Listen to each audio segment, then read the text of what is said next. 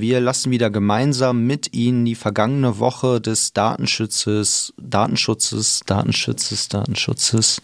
Ich mache nochmal. Hallo. Hallo. Hallo.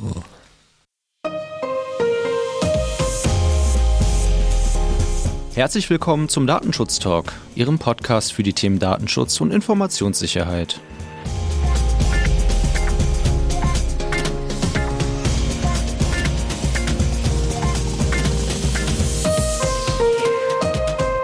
Heute ist Freitag, der 1. September und wir lassen wieder gemeinsam mit Ihnen die vergangene Woche des Datenschutzes Revue passieren. Mein Name ist David Schmidt und bei mir ist mein lieber Kollege Markus Zechel. Ich grüße dich, Markus. Hallo David, grüß dich. Markus, was hast du uns denn dieser Woche so Schönes mitgebracht? Erzähl mal. Nicht so viel, aber dafür ganz spannende Themen. None of Your Business oder NEUB, wie wir es ja liebevoll bei uns nennen, hat sich mit dem Thema Fitbit beschäftigt. Dann habe ich ein Bußgeld mitgebracht aus Schweden. Ein weiteres Bußgeld gegen eine Privatperson und ich habe noch einen Veranstaltungstipp. Das klingt ja erstmal überschaubar, aber trotzdem sehr interessant. Ähm, ich habe auch drei Themen mitgebracht. Zum einen ähm, ein Urteil zur Kundenansprache über einen privaten Instagram-Account, dann ein Bußgeld gegen ein spanisches Unternehmen sowie ja den Abschlussbericht der irischen Behörde, die ein Verfahren gegen Airbnb führt. Dann ähm, würde ich sagen, Markus, leg doch mal los mit deiner ersten Meldung. Genau, vielleicht, wenn wir ein bisschen Zeit haben heute, können wir das ein oder andere nochmal tiefer beleuchten. Meine erste Nachricht, wie gesagt, beschäftigt sich mit Beschwerden, die None of Your Business gegen Fitbit eingereicht hat. Wir machen das gleich in drei Ländern, das heißt in Österreich, in den Niederlanden und in Italien. Und Hintergrund dieser Geschichte, non, ähm, Fitbit ist ja übernommen worden von Google 2021 und man hat sich jetzt hier die datenschutzrechtlichen Aspekte angeschaut und kritisiert insbesondere das Vorgehen, dass die Übermittlung der Daten, die man mit Fitbit sammelt, in die USA übertragen werden und das auf Basis einer Einwilligung machen möchte, wenn ich das richtig interpretiere aus dem, was an Informationen vorliegt. Ich meine, zum einen ist es ja eh eine, eine spannende Frage, wie man das macht, aber None of Your Business sagt, dass hier die Einwilligung gar nicht ausreichend transparent gestaltet ist, also nicht in informierter Weise erteilt wird. Und was eine Einwilligung natürlich auch immer auszeichnet, dass sie widerrufen werden können muss mit Wirkung für die Zukunft. Und das ist hier nach Aussage von, von None of Your Business eben nicht der Fall. Das heißt, hier besteht da nur die Möglichkeit, den Account, den man hat, zu löschen, womit natürlich dann noch die, die Nutzung der Uhr relativ witzlos ist.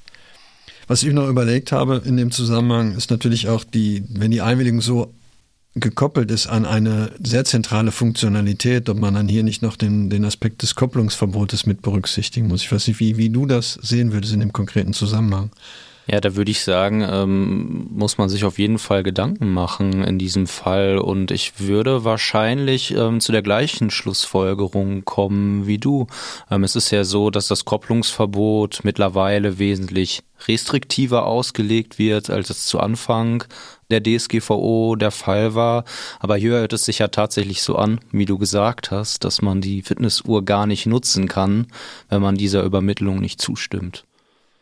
Zumindest habe ich das aus der Pressemitteilung rausgelesen, dass man eben ohne Einwilligung in den Datentransfer tatsächlich keine Nutzung hat, weil der Account dann eben nicht mehr funktioniert. Ja, aber wie gesagt, die, die anderen Aspekte ja auch, um schon die Einwilligung nicht widerrufen zu können und die Einwilligung gar nicht ausreichend Transparenz zu gestalten, führt schon dazu.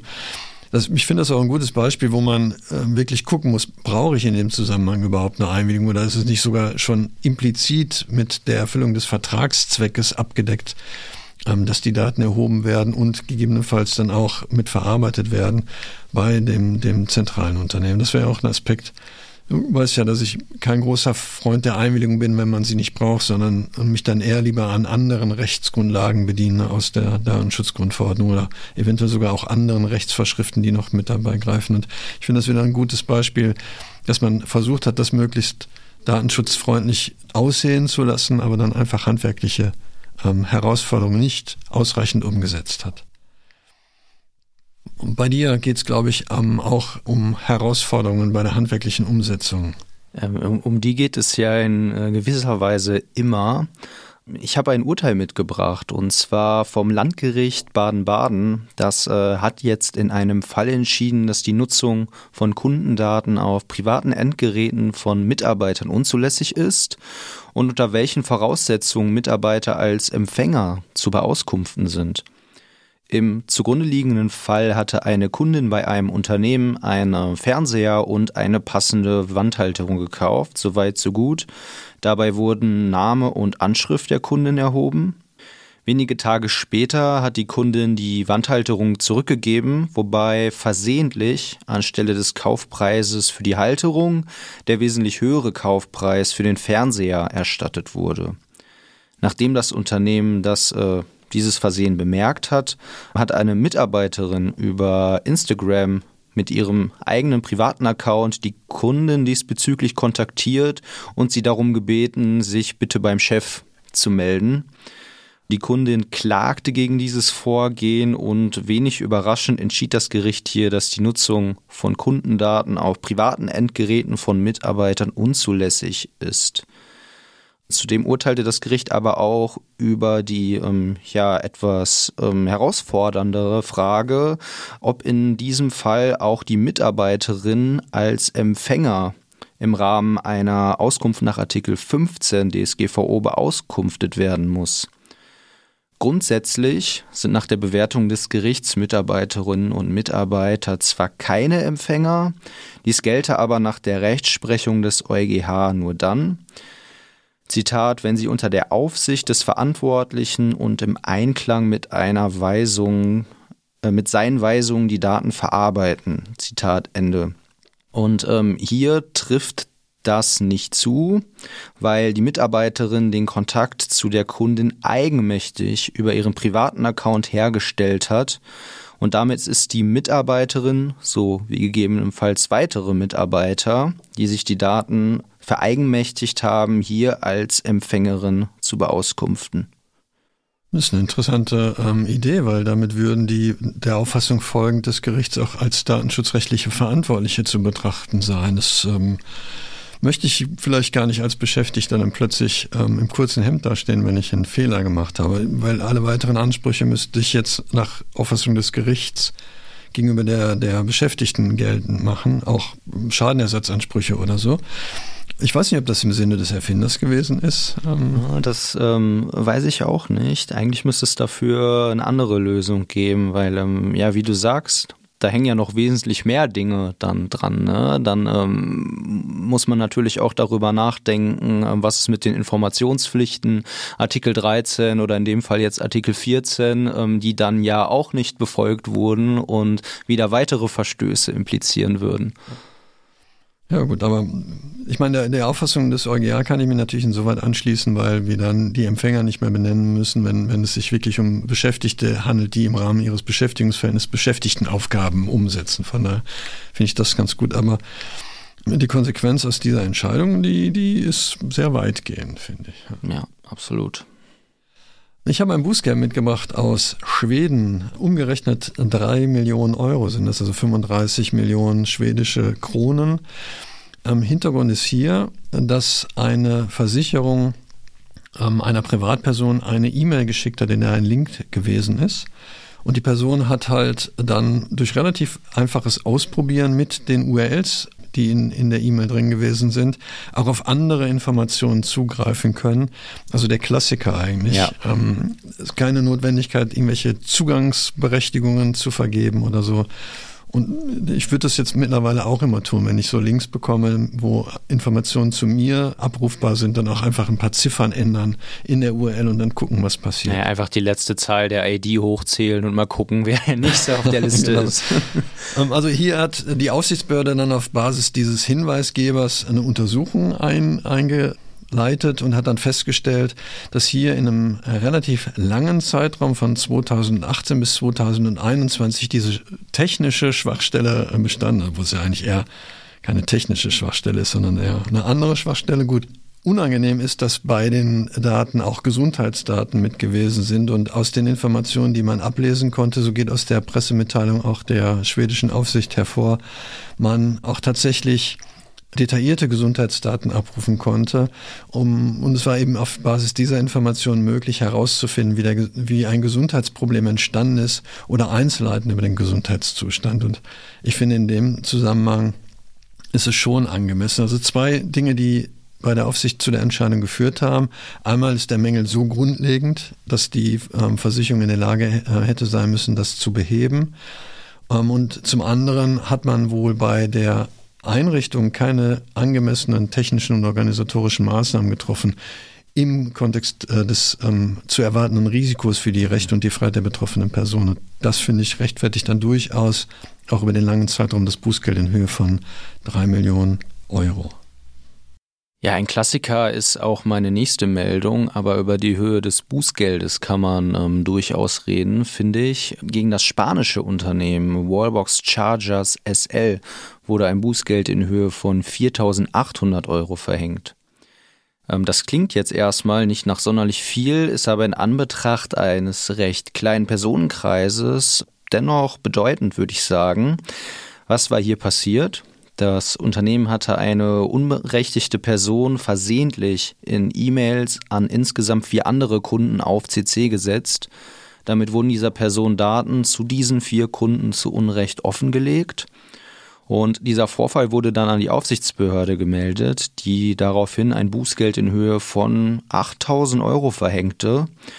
Und dies dann aber wegen der guten Zusammenarbeit und einem Schuldeingeständnis auf die besagten 4.800 Euro reduzierte. Das sind immerhin 1200 Euro pro betroffener Person. Das erscheint mir schon recht üppig. Ich weiß nicht genau, was der Inhalt der E-Mails war. Das geht leider aus der Quelle nicht hervor. Aber ähm, ähnliche Fälle kommen ja durchaus öfters vor und dabei sind hier und da auch mal wesentlich größere Verteiler betroffen.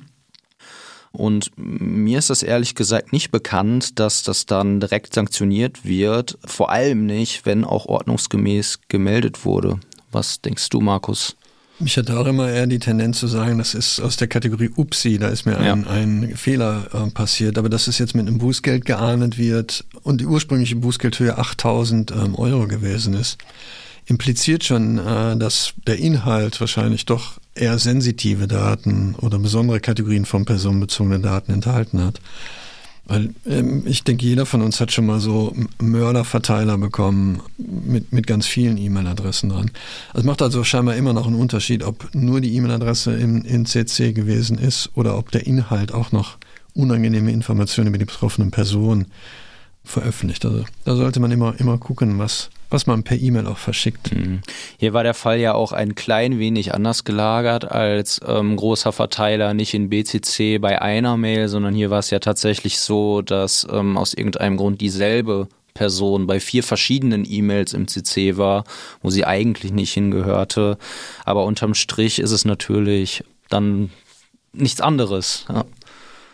Ja, aber das, das, als Praxis kennen wir das natürlich häufig aus der Beratungspraxis. Auch interne E-Mails äh, mit irgendwelchen äh, Unterlagen zu, zu Beschäftigten, ein Entwurf für einen Arbeitsvertrag mit, mit Gehaltshöhen dabei oder so, die dann an den falschen Verteiler gegangen sind. Das ist ja auch nicht, nicht unüblich. Und da sollte man echt gucken, ob man da nicht noch zusätzliche Mechanismen einbaut oder so. Ja, Vorsicht auch mit der Autofill-Funktion im, im, im, Empfängerfeld. Ob man die nicht deaktivieren sollte, vielleicht in bestimmten Bereichen zumindest, bestimmten mhm. Abteilungen. Wir können in Spanien bleiben, wenn du damit einverstanden bist. Ja, ich finde Spanien schön, gerne. Ja. Ähm, hier gibt es jetzt eine Nachricht, die äh, wohl scheinbar nicht nur uns beschäftigt hat, sondern die auch in anderen sozialen Netzwerken diskutiert worden ist. Hintergrund ist, dass gegen eine Privatperson ein Bußgeld in Spanien verhängt worden ist in Höhe von 10.000 Euro. Ich wiederhole 10.000 Euro. Was, wie gesagt, für mich bis jetzt immer, immer überhaupt gar nicht annähernd ähm, in, in, in, Betracht kam. Ich meine, wir kennen alle die Bußgelder bei unerlaubter Videoüberwachung von, von 1500 mhm. Euro oder so. Das 3000 Euro vielleicht mal, aber 10.000 finde ich wirklich schon üppig. Es mag nicht, nicht zuletzt damit zusammenhängen, ähm, um den Sachverhalt, um den es hier geht. Hier hat eine Privatperson direkt Beschwerde bei der Datenschutzaufsichtsbehörde eingelegt, weil sie gefilmt worden ist in stark alkoholisiertem Zustand, als sie auf der Straße unterwegs war. Und die Person, die sie gefilmt hat, hat sie ähm, offensichtlich nicht nur beleidigt, sondern die Videoaufnahmen, die sie gemacht hat, auch bei Facebook hochgeladen und in anderen sozialen Netzwerken wie WhatsApp und so verbreitet hat. Das ist nach Ansicht der Aufsichtsbehörde na natürlich durchaus auch mit der Idee, ähm, der betroffenen Person einen Schaden zuzufügen. Insbesondere war das Video, was eine Minute und 35 Sekunden dauert, so gestaltet, dass das Gesicht der betroffenen Person erkennbar gewesen ist. Und ich finde das eigentlich ein schönes Beispiel, worum es geht im Datenschutz. Es geht eben nicht, nicht um den Schutz der, der Videoaufnahmen, nicht um den Schutz der Daten, sondern es geht um den Schutz der Grundrechte und der Grundfreiheiten. Und die Aufsichtsbehörde hat in ihrer Pressemitteilung auch insbesondere den Artikel 83 Absatz 2 nochmal referenziert, wo die Frage auch der Vorsätzlichkeit oder Fahrlässigkeit eine mhm. Rolle spielt bei der Bemessung des, des Bußgeldes. Und ich finde das durchaus ähm, gerechtfertigt. In Deutschland hätte man sogar noch überlegen können, ob man nicht hier wegen noch, noch ein Strafverfahren eröffnet, ähm, nach dem Paragraphen 42, wo ja durchaus eine Schädigungsabsicht hier unterstellt werden kann mit der Beleidigung und der Veröffentlichung dann im Internet. Ja. Hm, absolut, absolut, Also nicht tun, nicht tun, nicht witzig.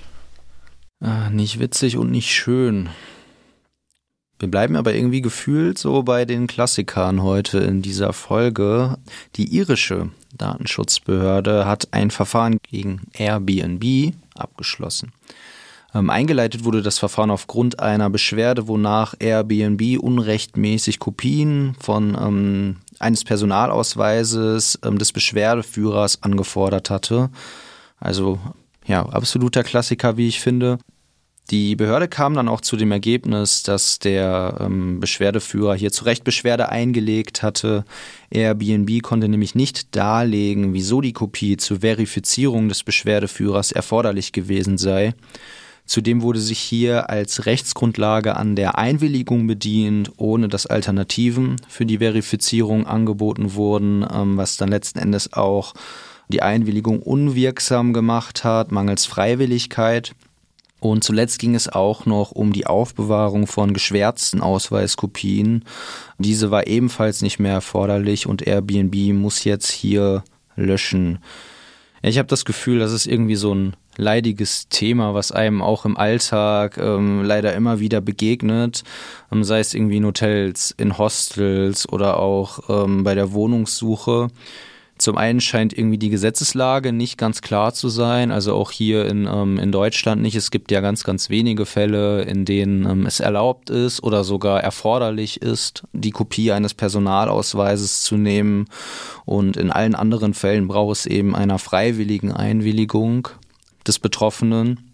Und ich habe auch immer das Gefühl, dass bei vielen noch gar nicht das Bewusstsein dafür da ist, was mit einem gestohlene, mit einer gestohlenen Kopie eines Ausweises alles angestellt werden kann. Und wenn dieses Bewusstsein schon bei der Erhebung nicht da ist, dann habe ich auch Zweifel daran, dass diese Kopie vernünftig aufbewahrt wird. Ist immer die Frage, wie die Prozesse tatsächlich gestaltet sind. Und hier scheint ja auch gar keine Notwendigkeit wirklich vorzuliegen, um eine Personalausweiskopie ähm, anzufordern. Was ich, wo ich froh bin, dass schon mal nicht mehr so häufig nach dem ähm, Ausweis als Pfand gefragt wird. Das fand ich auch immer ganz, ganz spannend. Kann ich Ihren Ausweis nicht als Pfand haben? Auch durchaus in Fitnessstudios oder so. Ich auch denke, nö. Aber ich empfehle natürlich hier nochmal einen Blick ins Personalausweisgesetz, weil da sind genau die Anforderungen an, an äh, die Identifizierung und Kopie und Schwärzen von Kopie und äh, die muss als Kopie erkennbar sein. Das macht es in der Praxis relativ unattraktiv, überhaupt Kopien von Ausweisen zu machen. Also da nochmal ein Blick in, ins Personalausweisgesetz kann an der Stelle helfen. Aber schließlich für mich der Kreis natürlich mit der Freiwilligkeit, der Einwilligung aus der ersten Nachricht, die wir von Neubach hatten. Das, das ist ganz schön. Aber bevor ich ganz äh, aufhöre, habe ich noch einen Veranstaltungstipp, wenn du erlaubst, David. Schieß los. Die Aufsichtsbehörde in Baden-Württemberg hat sich mit der Frage beschäftigt, wann liegt eine sogenannte Datenpanne vor? Das ist ja eine Frage, die uns auch in der Praxis immer beschäftigt. Und das Schöne ist, ähm, es gibt dazu eine Veranstaltung, zu der man sich anmelden kann. Also ähm, die Veranstaltung also Datenpannenmanagement, Grundlagen und Praxishinweise findet am Montag, den 13. November statt, also reichlich Zeit, sich anzumelden, in der Zeit von ähm, 15.30 Uhr bis 17 Uhr. Und ich denke, dass wir den Link in die Shownotes packen, unter dem man sich dann anmelden kann. auch eine ganz schöne, schöne Frage, die, die man, wie gesagt, in der Praxis immer, wann melde ich, wie melde ich, was melde ich. Wir haben dazu auch mal eine Themenfolge gemacht. Ich weiß nicht, ob du dich erinnerst, mit Dr. Mais hier von der Aufsichtsbehörde in, in Nordrhein-Westfalen, der auch nochmal den Prozess so ein bisschen beschrieben hat, insbesondere was dann bei der Aufsichtsbehörde hinter den Kulissen passiert. Also wer da auch nochmal reinhören möchte. Ich fand es eine sehr schöne Folge, nicht zuletzt, weil ich natürlich auch ähm, den Herrn Dr. Mais begrüßen durfte. Ja, es ist super interessant gewesen, das mal von der anderen Seite zu hören und ähm, diejenigen, die da nochmal ähm, ja, Bedarf sehen, ähm, sich auf der Seite des Verantwortlichen aufzuschlauen, ähm, denen sei natürlich diese Veranstaltung empfohlen. Und damit, lieber Markus, würde ich uns ins Wochenende verabschieden. Ist es so? Ah, schön. Wenn du nichts dagegen hast. Ja, wenn du uns ins Wochenende verabschiedest, vielen Dank. Ja. Ja, sehr, sehr gerne. Und äh, damit verabschieden wir auch unsere Zuhörerinnen und Zuhörer. Vielen Dank fürs Zuhören und bleiben Sie uns treu. Auf bald. Bis bald.